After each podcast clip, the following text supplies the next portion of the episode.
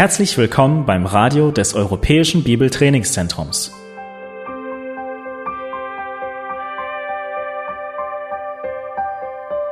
Unser Anliegen ist, dass der folgende Vortrag Sie zum Dienst für unseren Herrn Jesus Christus ermutigt.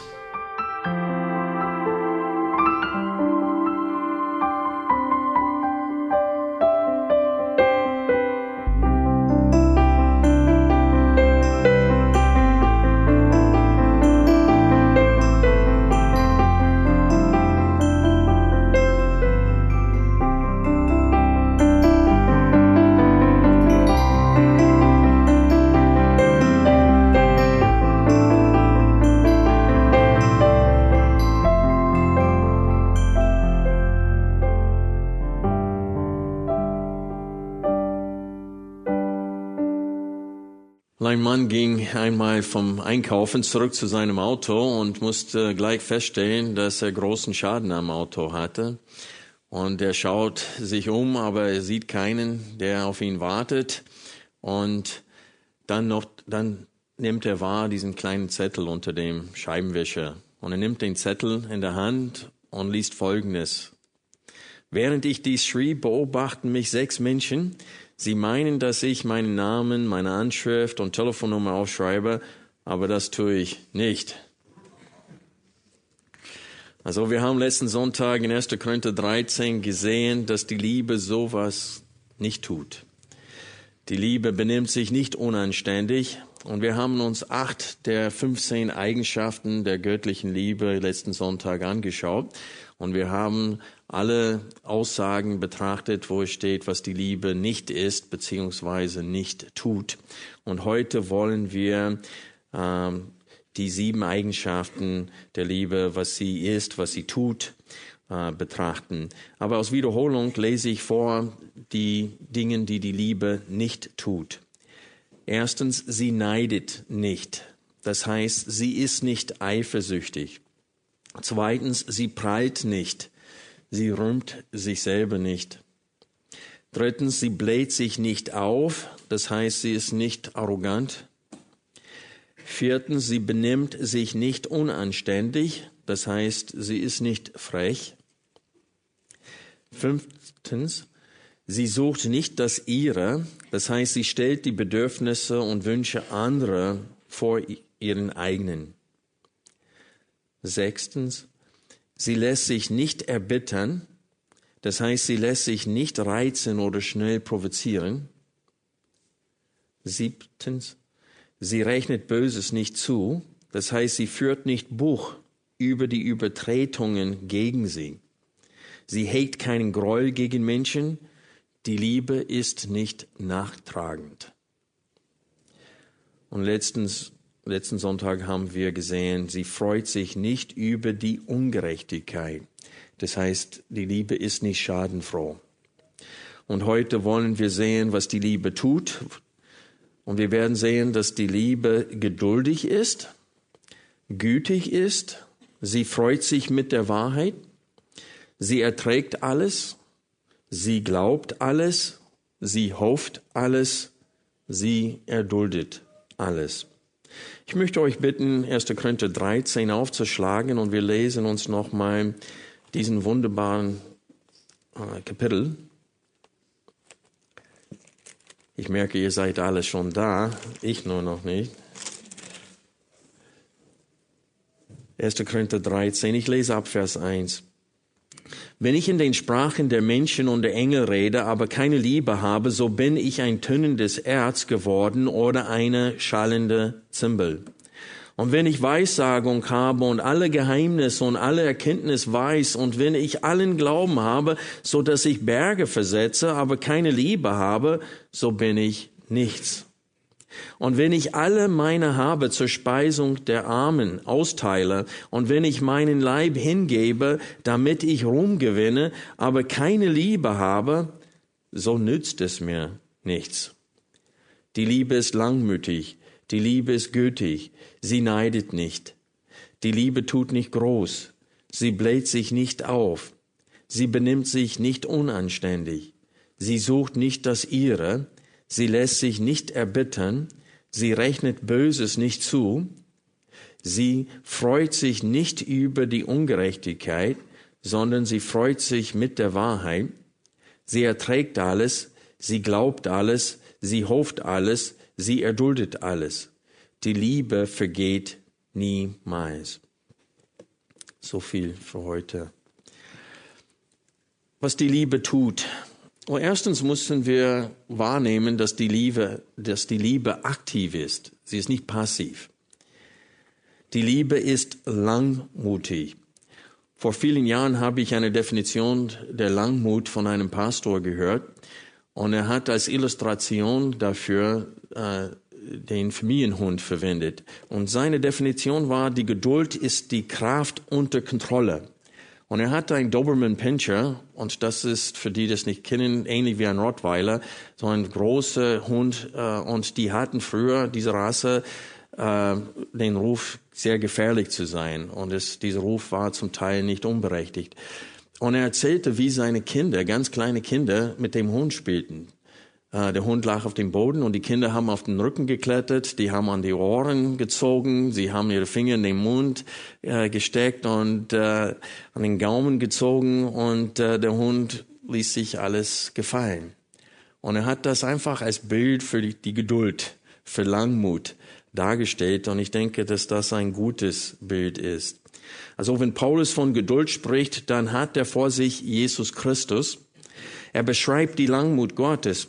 Und überall in der Schrift lesen wir von der Geduld Gottes. Ich möchte euch bitten, 2. Petrus Kapitel 3 kurz aufzuschlagen. Hier sehen wir, dass der Grund, warum 2000 Jahre schon vergangen sind und wir wissen nicht, wie lange es noch dauert, bis Jesus wiederkommt, der Grund wird uns genannt hier, nämlich weil Gott in seiner Gnade ist geduldig und langmutig und will, dass viele Menschen zum Glauben kommen. Wir lesen äh, 2. Petrus Kapitel 3, wir lesen ab Vers 1. Diesen zweiten Brief, Geliebte, schreibe ich euch bereits, in welchen beiden, beiden ich durch Erinnerung eure lautere Gesinnung aufwecke, damit ihr gedenkt der von den heiligen Propheten schon vorher gesprochenen Worte und des durch euer Apostel übermittelten Gebotes des Herrn und Heilendes. Und zuerst dies wisst, dass in den letzten Tagen Spötter mit Spötterei kommen werden, die nach ihren eigenen Begierden wandeln und sagen, wo ist die Verheißung seiner Ankunft? Anders gesagt, warum ist Jesus noch nicht zurückgekommen? Denn seitdem die Väter entschlafen sind, bleibt alles so von Anfang der Schöpfung an. Denn denen, die dies behaupten, ist verborgen, dass von jeher Himmel waren und eine Erde, die aus Wasser und durch Wasser Bestand hatte, und zwar durch das Wort Gottes, durch welche die damalige Welt vom Wasser überschwemmt unterging. Die jetzigen Himmel und die jetzige Erde aber sind durch dasselbe Wort aufbewahrt und für das Feuer aufgehoben zum Tag des Gerichts und des Verderbens der gottlosen Menschen. Dies eine aber sei euch nicht verborgen, Geliebte, dass beim Herrn ein Tag ist wie tausend Jahre und tausend Jahre wie ein Tag. Der Herr verzögert nicht die Verheißung, wie es einige für eine Verzögerung halten sondern er ist was? Langmutig euch gegenüber, da er nicht will, dass irgendwelche verloren gehen, sondern dass alle zur Buße kommen. Es wird aber der Tag des Herrn kommen wie ein Dieb, an ihm werden die Himmel mit gewaltigem Grausch vergehen, die Elementen aber werden im Brand aufgelöst und die Erde und die Werke auf ihrem Gericht erfunden werden. Also Gottes Gericht wird kommen.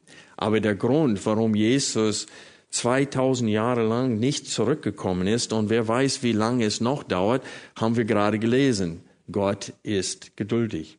Und wenn wir weiter lesen in dem Text, in Vers 16 ähm, steht es, oder Vers 15, und seht in der Langmut unseres Herrn die Rettung. Und seht in der Langmut des Herrn die Rettung. Es ist nicht Gleichgültigkeit, wie manchen es meinen und wie die Spötter äh, es sagen. Gott ist langmutig uns gegenüber und der will viele Menschen noch retten und deswegen äh, zögert er mit, den, mit der Wiederkunft seines Sohnes. Und so wir sehen hier, wenn wir zurück zu 1. Korinther 13 gehen, dass die Liebe langmutig ist und Gott ist der, äh, das Vorbild der Liebe. Er übt äh, Geduld aus jeden Tag neu uns gegenüber. Und es ist traurig, dass Gottes Geduld, wie gesagt, von ungläubigen Menschen sehr oft verwechselt wird mit Gleichgültigkeit, weil der Blitzschlag nicht sofort aus dem Himmel kommt, wenn sie gegen Gott handeln und leben. Aber wie wir vorhin gelesen haben, alle werden vor Gott stehen und gerichtet werden. Was ich hier aber betonen möchte, ist, dass Gott, ist, dass Gott will, dass wir seine Geduld nachahmen. Dass wir mit unseren Mensch, Mitmenschen so umgehen, wie er mit uns umgeht. Wir sollen nicht schnell oder leicht beleidigt werden. Wenn wir die Eigenschaften der Frucht des Geistes in Galater 5, die Verse 22 bis 23 lesen, dann sehen wir, dass Liebe, Geduld und Gütigkeit dazu gehören. Also Paulus spricht hier von den Eigenschaften Gottes, die Frucht des Geistes. Und Gott will seinen Charakter in uns wiederfinden. Und Paulus meint hier, dass wir anderen Menschen gegenüber duldsam oder nachsichtig sein sollen. Und ich möchte euch bitten, 2. Timotheus Kapitel 2 aufzuschlagen. Wir lesen die Verse 24 bis äh, 26. In dem Zusammenhang gibt Paulus dem Timotheus Rat für den Umgang mit Widersacher, mit Menschen, die, die der Wahrheit widersprechen. Wir lesen hier in 2 Timotheus Kapitel 2 ab Vers 24. Ein Knecht des Herrn aber soll nicht streiten, sondern gegen alle milde sein, lehrfähig und dann was? Duldsam. Duldsam. Und die Widersache in Sanftmut zurechtweisen und hoffen, ob ihnen Gott nicht etwa Buße gebe zur Erkenntnis der Wahrheit und sie wieder aus dem Fallstrich des Teufels herausnüchtern werden, nachdem sie von, von ihm gefangen worden sind für seinen Willen. Und so hier sehen wir, dass ein Knecht des Herrn duldsam sein muss. Er muss mit Geduld und Sanftmut äh, mit Menschen umgehen, die gegen die Wahrheit sind. Und so hier sehen wir, dass wir selbst mit unseren Gegnern geduldig sein müssen. Und Freunde, es gibt zwei Gründe, warum wir das tun sollen. Der erste Grund ist, weil wir ständig mit Menschen zu tun haben, die unvollkommen sind. Und der zweite Grund ist, weil wir selber unvollkommen sind. Wir Christen werden in das Bild Jesu Christi Tag für Tag verwandelt durch Gottes Gnade und aber äh, obwohl wir noch nicht sofort ankommen und sofort sind wie Jesus, wir müssen denken, dass wir werden immer wieder Dinge tun, die anderen Menschen kränken. Also wir sind der, der, der Geduld anderen angewiesen jeden Tag neu. Und so deswegen ist es so böse, wenn wir selber nicht geduldig sind. Das heißt, wir behandeln uns, wir benehmen uns, als ob wir nie anderen kränken, als ob wir nie was Falsches tun, als ob wir äh, Geduld äh, nie nötig äh, selber haben. Und das ist eine Frechheit, äh, dich, sich so, dich so zu verhalten, als ob du selber äh, nie gegen anderen sündigst oder anderen Menschen kränkst. Ich bin sehr dankbar für die Geduld, die mir von äh, Gott gegenüber gebracht wird und von anderen Menschen. Und ich muss dann diese Geduld auch dann weitergeben. Und das ist das Anliegen des Paulus hier. Wir alle leiden unter mangelnder Liebe und nirgendwo wird es deutlicher als in diesem Bereich der Langmut. Wir sind einfach ungeduldig.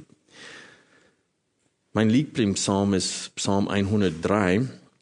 Und dort steht es, dass Gott gedenkt, dass wir nur aus Staub gebaut sind.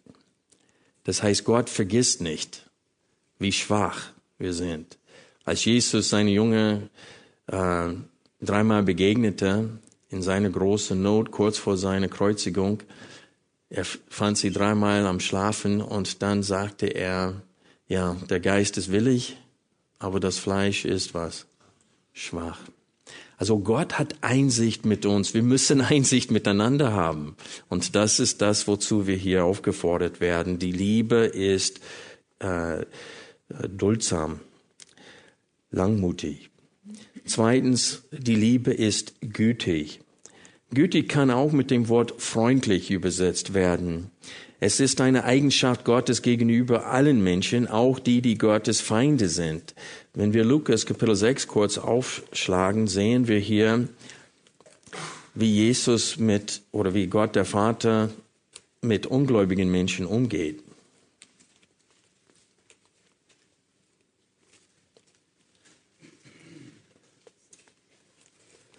Lukas Kapitel 6, Abvers 27.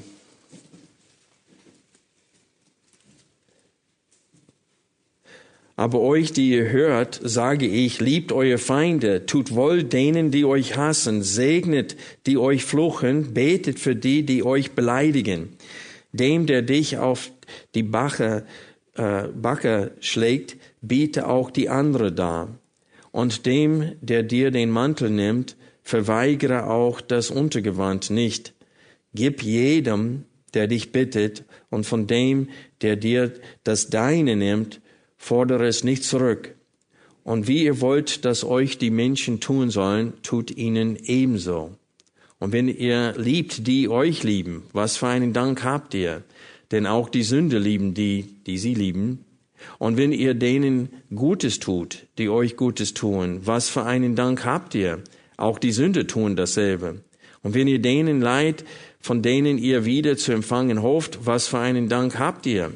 Auch Sünde leihen Sünden, damit sie das Gleiche wieder empfangen.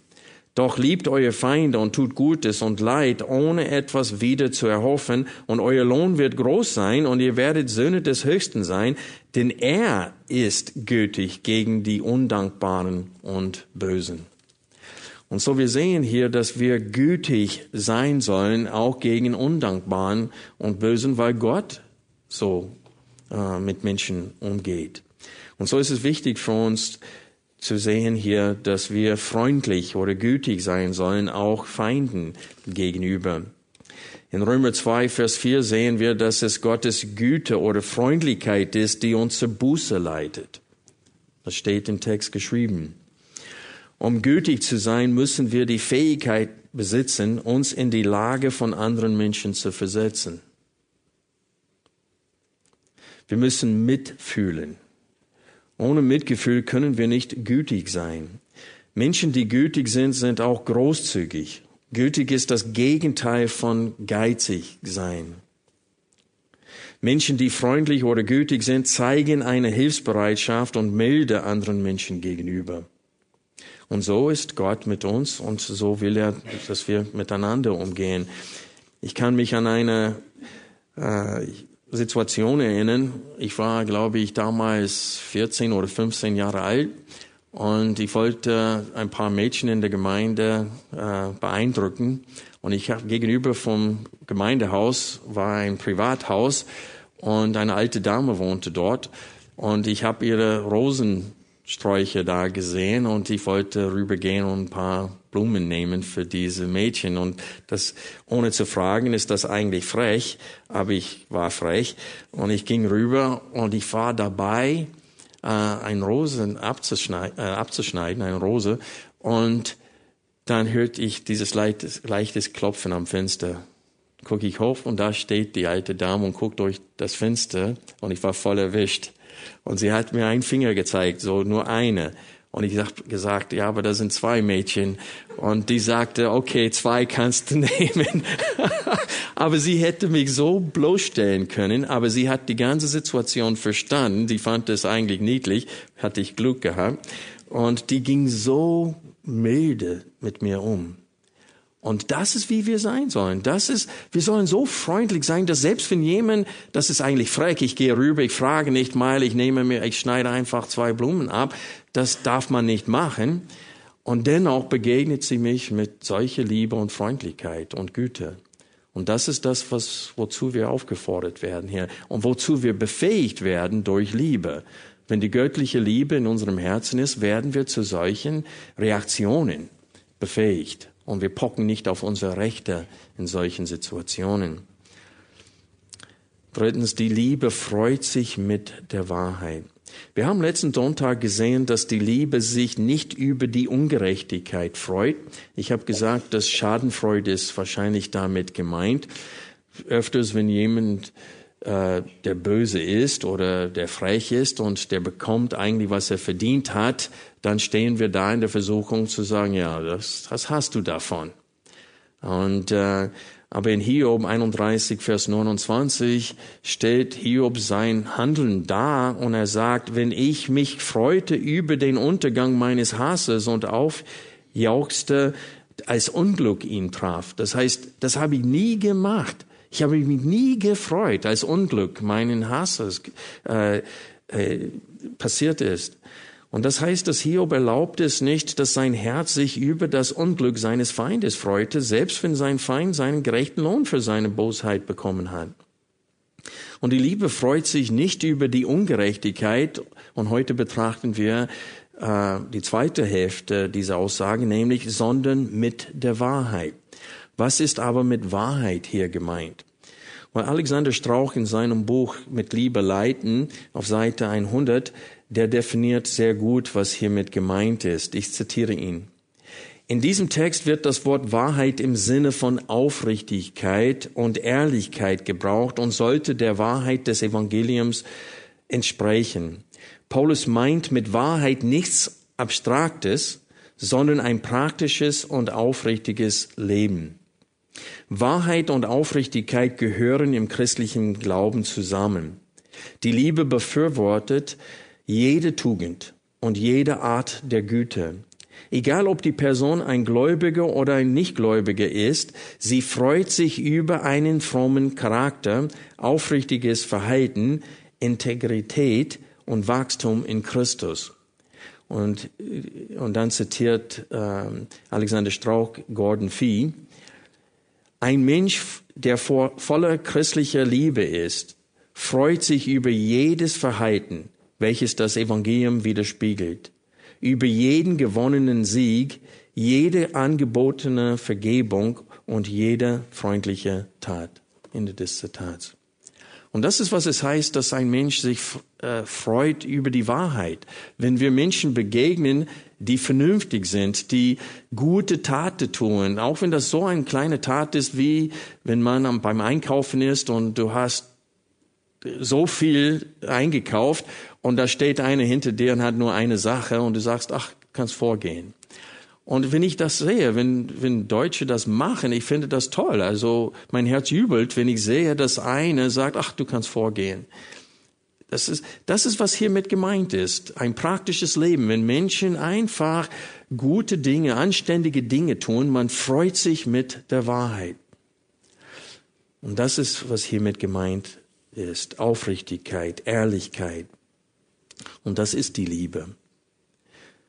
Und dann lesen wir, die Liebe erträgt alles, glaubt alles, hofft alles, erduldet alles. So die Frage ist jetzt erstmal, was heißt alles in diesem Zusammenhang?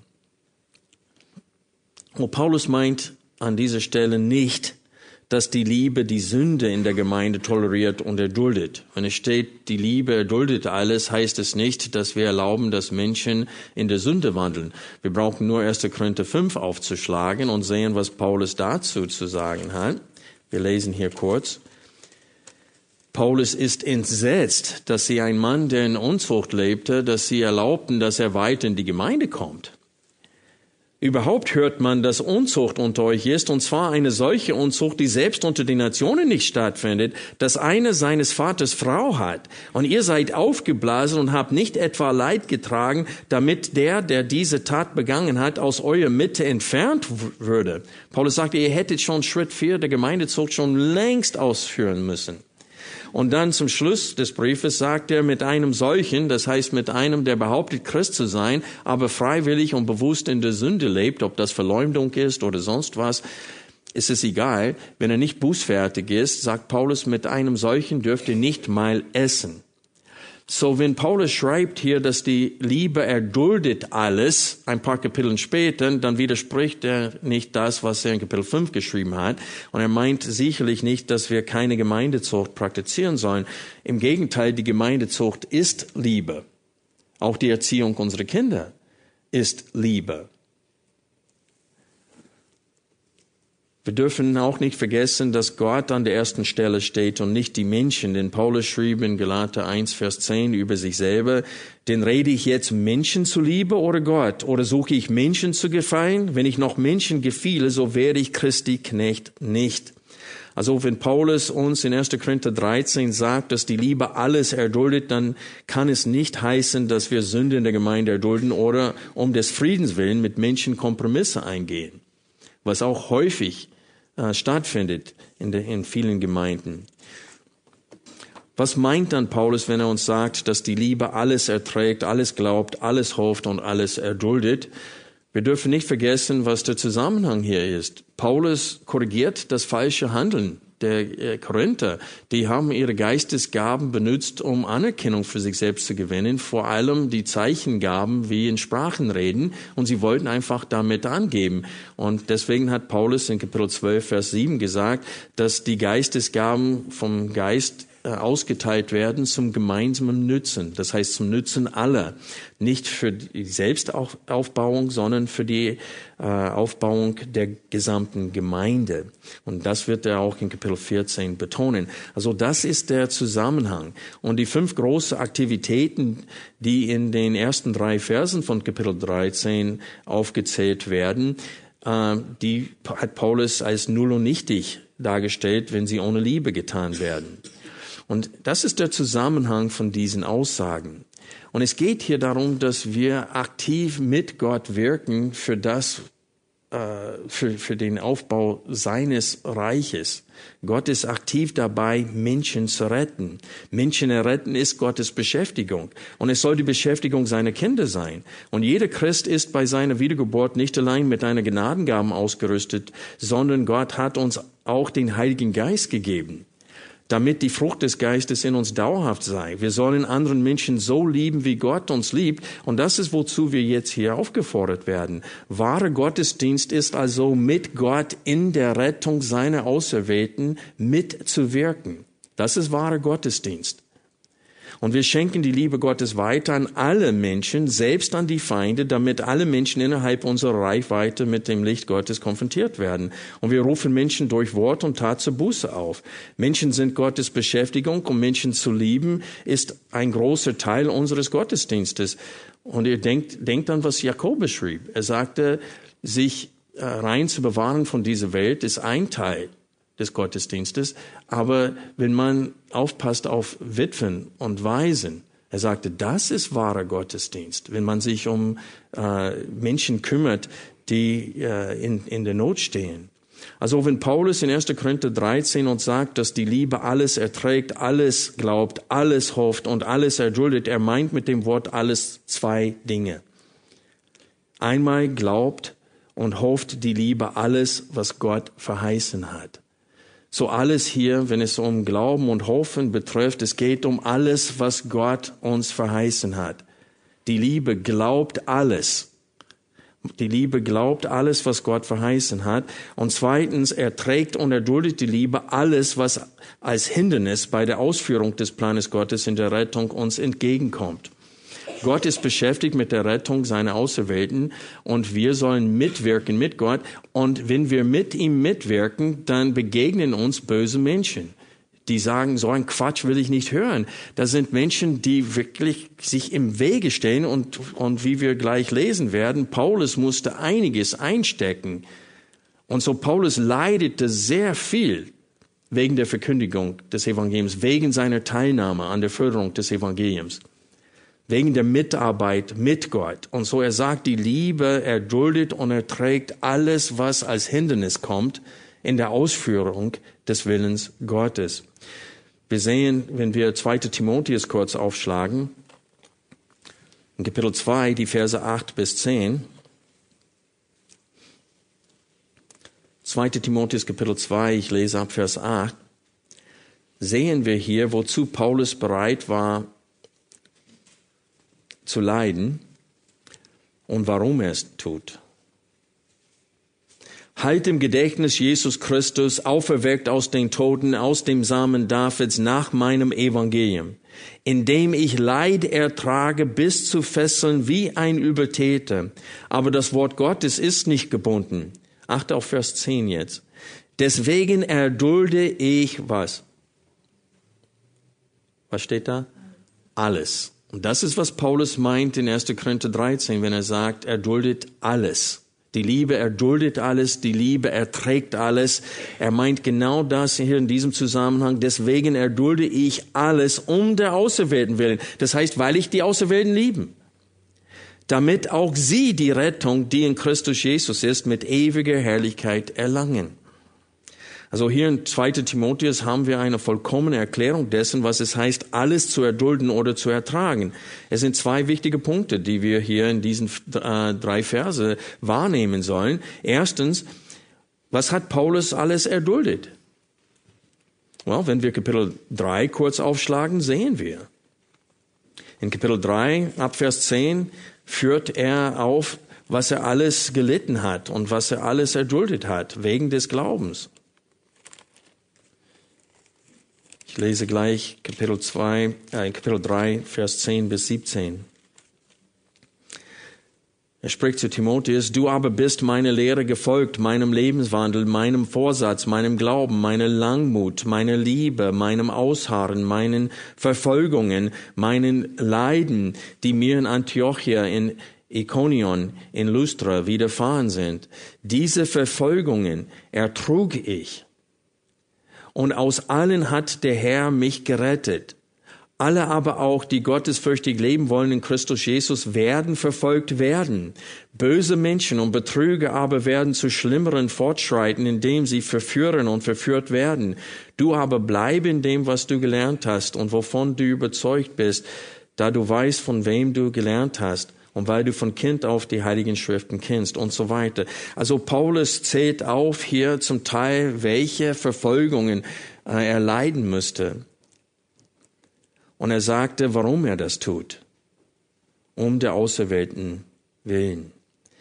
Paulus wusste, dass Gott Menschen vor Grundlegung der Welt auserwählt hat zur Rettung und dass Gott aktiv dafür sorgt, dass sie das Evangelium hören. Und beim Hören des Evangeliums bekommen sie Ohren zu hören, Augen zu sehen und ein, ihr Verstand wird aufgetan, damit sie glauben können.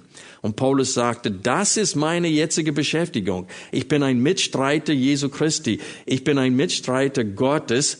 Und in diesem Auftrag muss ich vieles erdulden. Und das ist, was er meint, diesen ganzen Widerstand. Das ist, was er meint mit dem Wort alles. Erdulde alles. Deswegen erdulde ich alles um der Auserwählten willen. Wahre Liebe unterordnet sich dem Willen und dem Vorhaben Gottes.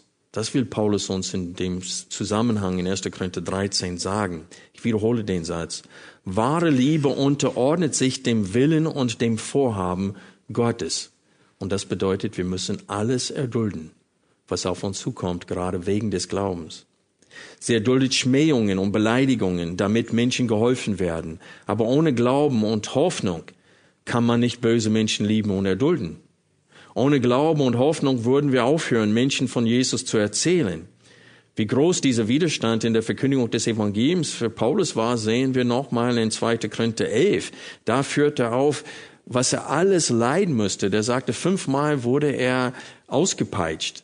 Das heißt, er hat 39 Schläge bekommen, 40 waren äh, vorgeschrieben, aber wenn sie 41 aus Versehen gemacht haben, haben sie dann es bekommen, die, die es ausgeführt haben. Und deswegen haben sie äh, früher aufgehört mit 39. Und so deswegen steht es 39 minus 1, hat er fünfmal empfangen. Überlegt euch, wie der Rücken von Paulus aussah. Sein ganzer Rücken, kreuz und quer über den ganzen, es war eine große Narbe. Der wurde einmal gesteinigt. Er sagte, mit Fäusten geschlagen. Und er sagte, ich habe das alles erduldet wegen der Auserwählten, damit sie zum Glauben kommen. Und so hier sehen wir, dass wenn Paulus sagt, die Liebe erduldet alles, er meint es, dass die Liebe sich dem Willen und dem Vorhaben Gottes unterordnet und man sagt, Herr, ich will nichts tun, das deinen Namen Schande bereiten würde. Und ich will böse Menschen erdulden, damit anderen zum Glauben kommen. Aber diese Glaube und Hoffnung hier, die auch aufgelistet werden, die Liebe hofft alles, die Liebe glaubt alles, das ist alles, was Gott verheißen hat. Gott hat uns verheißen, er wird bei euch alle Tage sein, bis zum Vollendung des Zeitalters. Wir müssen daran glauben, sonst können wir nicht alles erdulden. Wir müssen daran glauben, dass Gott einen großen Schar von Menschen noch retten will. Sonst lohnt es sich gar nicht, das zu leiden und zu erdulden. Aber wir wissen, es lohnt sich doch. Paulus war sich gewiss, dass Menschen zum Glauben kommen, weil er wusste, dass Gott wird sie retten. Und Paulus wollte Timotheus ermutigen und deswegen lesen wir in 2. Timotheus weit in Kapitel 4 in den Versen 14 bis 18 folgendes. Alexander der Schmied hat mir viel Böses erwiesen, der Herr wird ihm vergelten nach seinen Werken. Vor ihm hüte auch du dich, denn er hat unseren Worten sehr widerstanden. Bei meiner ersten Verteidigung stand mir niemand bei, sondern alle verließen mich, es werde ihnen nicht zugerechnet. Der Herr aber stand mir bei und stärkte mich, damit durch mich die Predigt vollbracht wurde und alle, die aus den Nationen hörten, und ich bin gerettet worden aus dem Rachen des Löwen. Und der Herr wird mich retten von jedem bösen Werk und mich in sein himmlisches Reich hineinretten. Ihm sei die Herrlichkeit von Ewigkeit zu Ewigkeit. Amen. Also, was war die Überzeugung von Paulus? Was war sein Glaube? Die Liebe glaubt alles. Wenn man Gott liebt, man glaubt alles, was Gott verheißen hat. Und Paulus sagt, ich bin fest davon überzeugt, Timotheus, dass der Herr mich weiterhin retten wird von jedem bösen Werk und mich in sein himmlisches Reich hineinretten. Also hier offenbart Paulus den Beistand Gottes mitten im Leid und er hat Timotheus ermahnt, mitzuleiden für das Evangelium in Kapitel 1, Vers 8. Und er erinnert Timotheus an Gottes Vorhaben, Menschen zu erretten. Und er erinnert Timotheus hier in diesen Versen an Gottes Beistand und Treue. Und warum tut er das? Damit Timotheus auch daran glaubt, dass Gott ihn retten und von jedem bösen Werk und ihn in sein himmlisches Reich hineinretten wird. Also die Liebe glaubt alles, was Gott verheißen hat. Und die Liebe hofft auf das, was Gott verheißen hat. Die Liebe glaubt alles, die Liebe hofft alles. Wir müssen auch uns fragen, was das nicht bedeutet. Wenn Paulus von dem Glauben in 1. Korinther 13 spricht, meint er nicht ein blindes Vertrauen an die Gütigkeit von anderen Menschen. Also wie oft hören wir das? Ach, da ist ein bisschen Gutes in jedem Menschen. Well, laut Römer 3 und Epheser äh, 2, nein, da ist nichts Gutes in einem Menschen. Selbst wenn er gute Werke tut, dann um der Anerkennung willen oder weil er sein, seine Rettung verdienen möchte.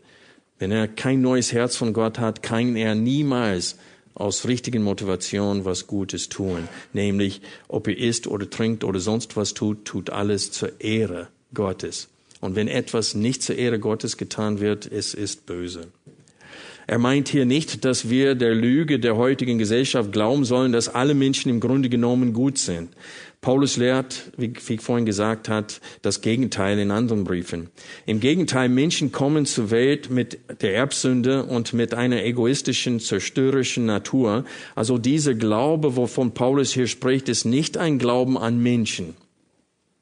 Die Liebe glaubt, dass Gott in der Lage ist, Menschen zu ändern. Die Liebe glaubt und hofft, dass Gott ein gutes Werk in Menschen anfangen und dass er dieses Werk vollenden wird. Die Liebe glaubt, dass Gott uns auch gebrauchen will, um sein Werk in anderen zu bewirken.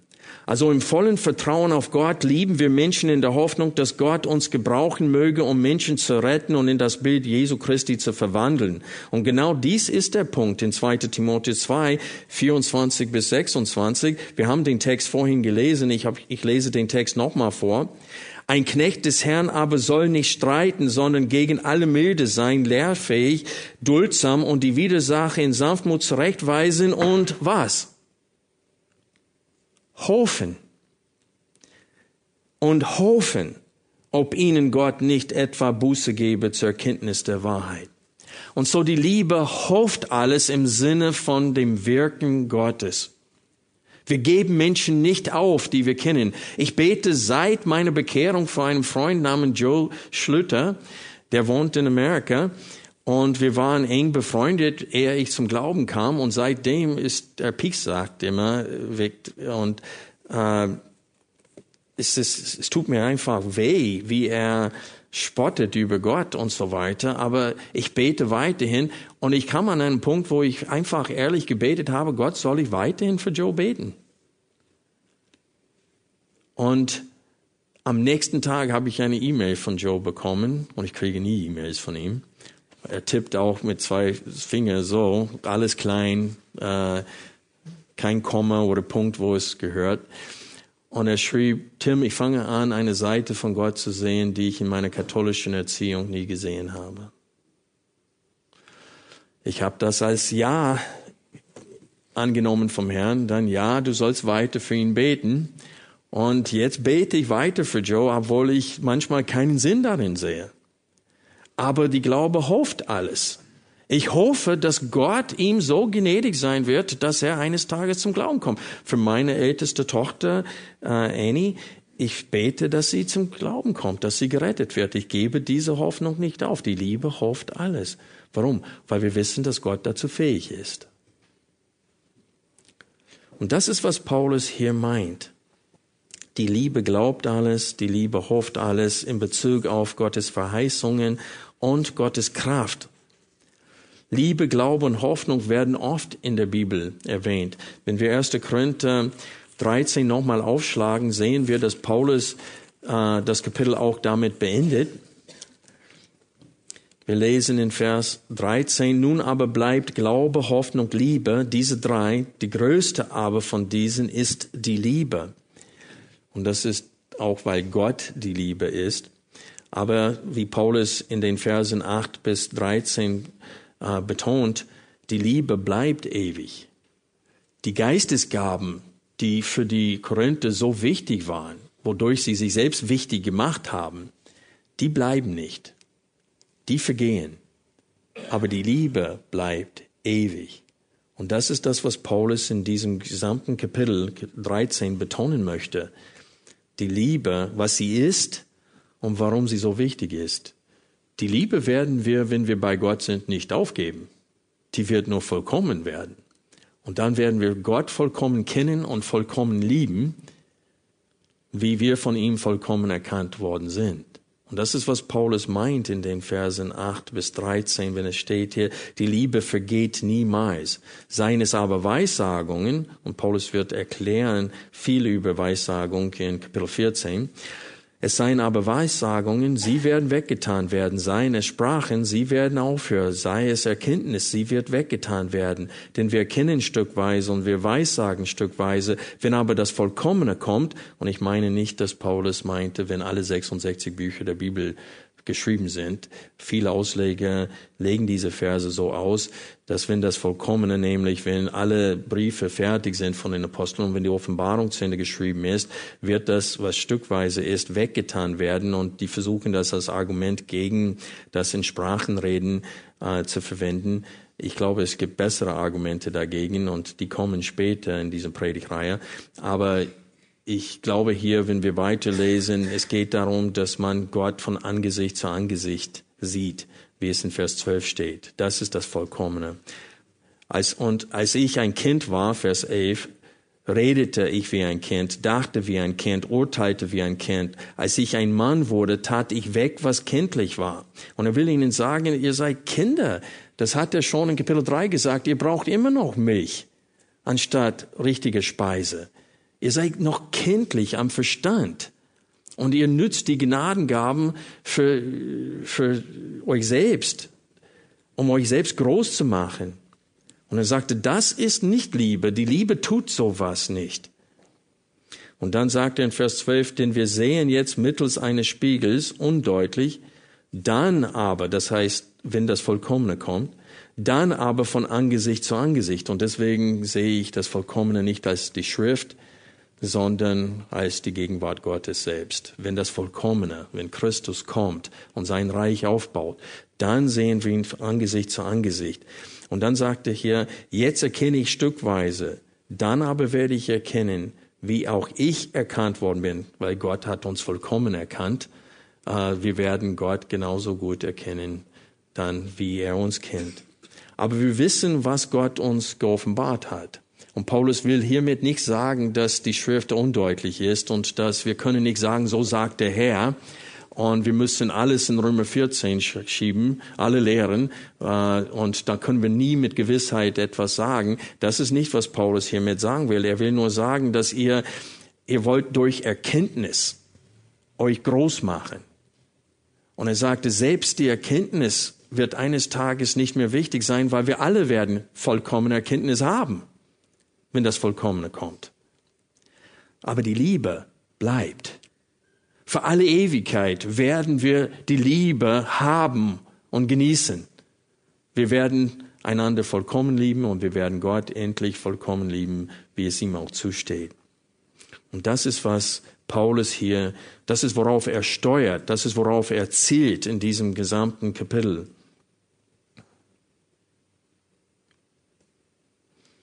Liebe, Glaube, Hoffnung werden oft in der Bibel äh, zusammen erwähnt. Manchmal in einem Vers, manchmal in zwei oder drei Verse zusammen. Also alle drei sind wichtig.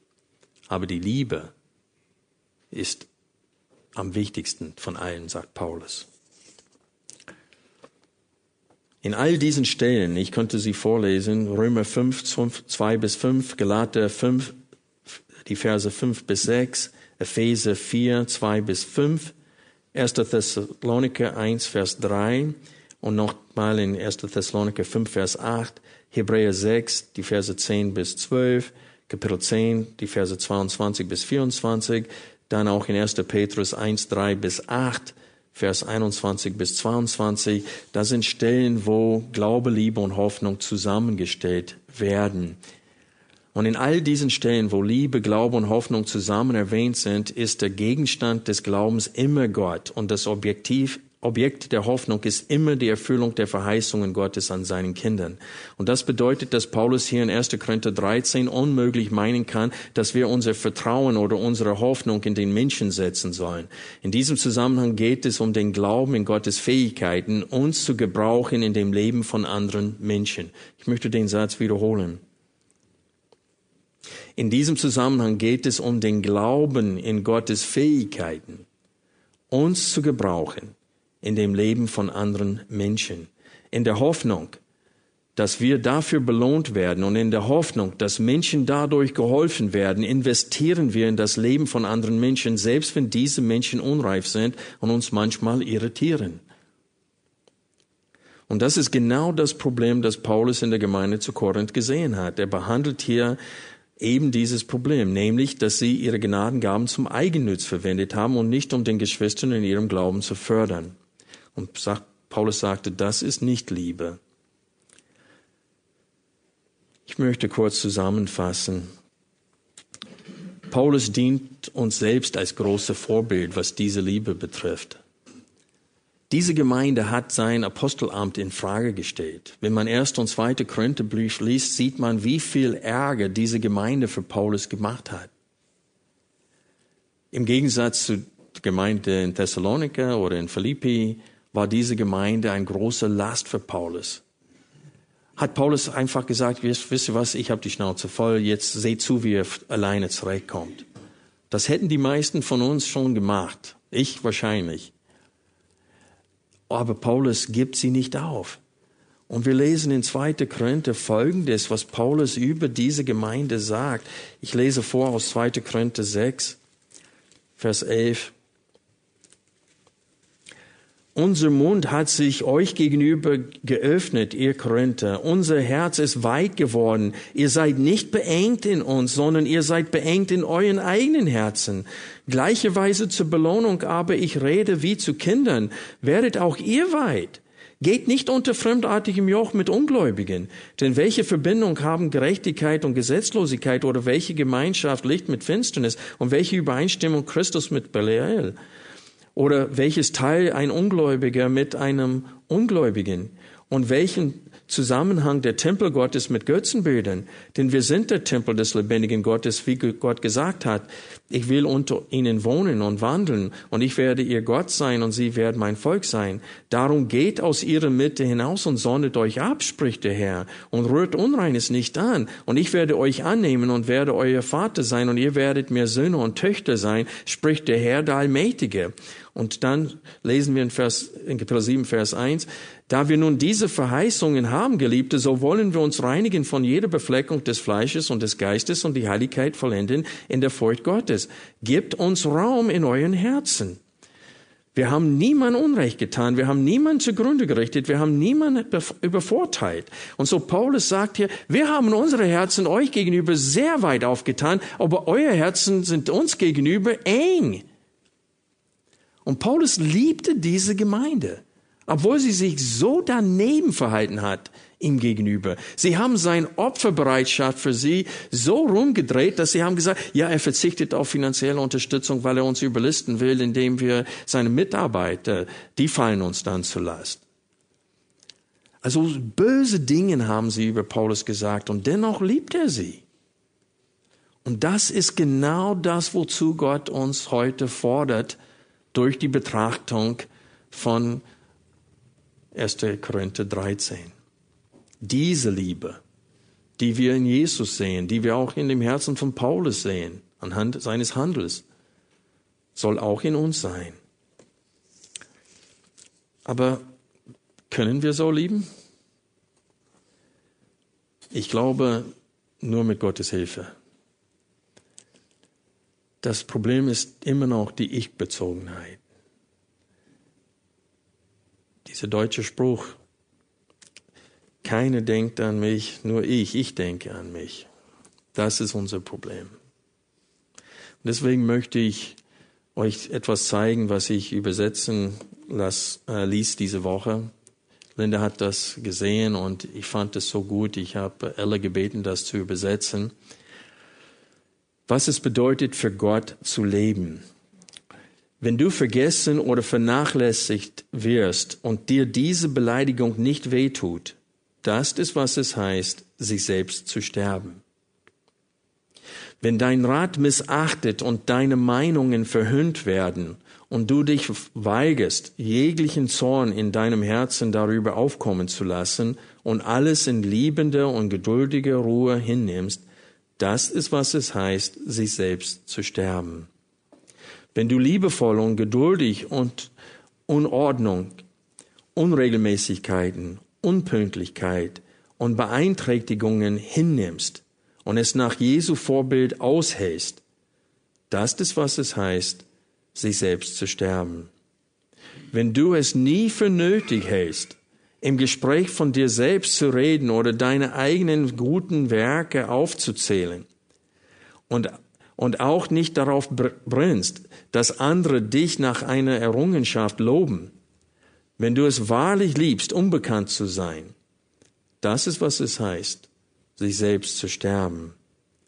Wenn du den Erfolg deines Bruders oder deiner Schwester sehen und dich ernsthaft mit ihnen freuen kannst, und dabei keinerlei Neid verspürst, selbst wenn du größere Not hast. Das ist, was es heißt, sich selbst zu sterben. Wenn du mit jeglicher Nahrung zufrieden bist, jeglicher Spende oder Kleidung, mit jedem Klima oder jeder Gesellschaft, das ist, was es heißt, sich selbst zu sterben. Wenn du Korrektur annehmen kannst und dich innerlich und äußerlich demütig unterordnen kannst, ohne dass Rebellion oder Gräuel in deinem Herzen aufkommen. Das ist, was es heißt, sich selbst zu sterben. Und Freunde, wenn wir so lieben wollen, wie Paulus es geschafft hat, mit Gottes Hilfe, dann muss das in uns stattfinden, was in dem Leben von Paulus stattgefunden hat. Und das ist der Tod zum Selbst. Ich lese jetzt und beende die Predigt mit diesem Zitat aus Galater 2, die Verse 19 bis 20. Paulus schrieb, denn ich bin durchs Gesetz dem Gesetz gestorben, damit ich Gott lebe. Ich bin mit Christus gekreuzigt und nicht mehr lebe ich, sondern Christus lebt in mir. Was ich aber jetzt im Fleisch lebe, lebe ich im Glauben. Und zwar im Glauben an den Sohn Gottes, der mich geliebt und sich selbst für mich hingegeben hat. Lass uns beten.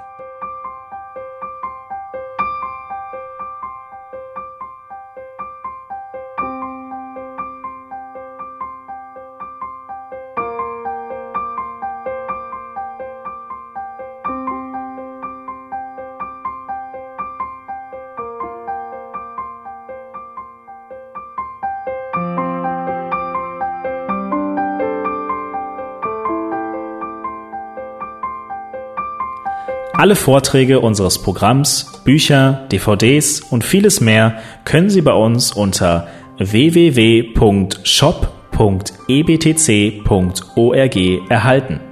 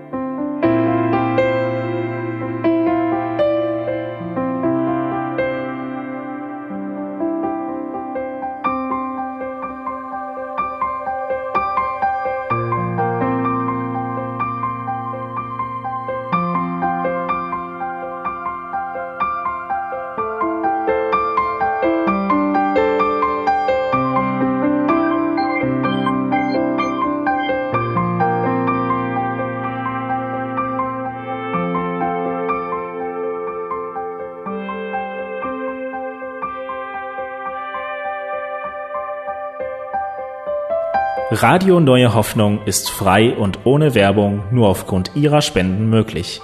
Wenn Sie weitere Informationen dazu finden möchten, wie Sie Radio Neue Hoffnung unterstützen können, besuchen Sie die Webseite www.rnh.de.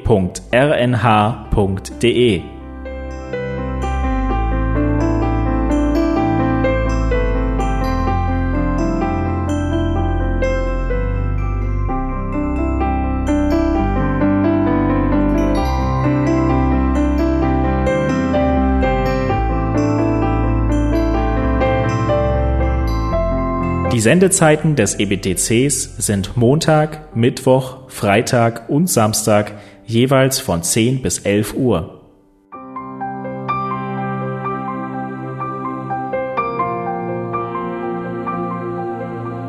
Sie finden uns im Internet unter www.ebtc.org.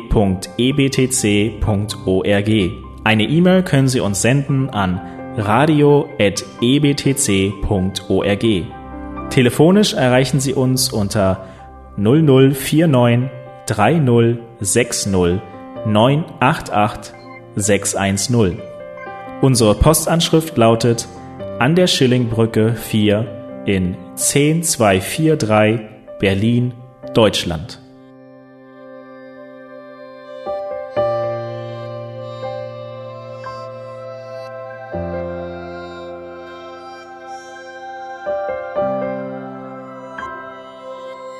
Auf Wiederhören und bis zum nächsten Mal beim EBTC Radio.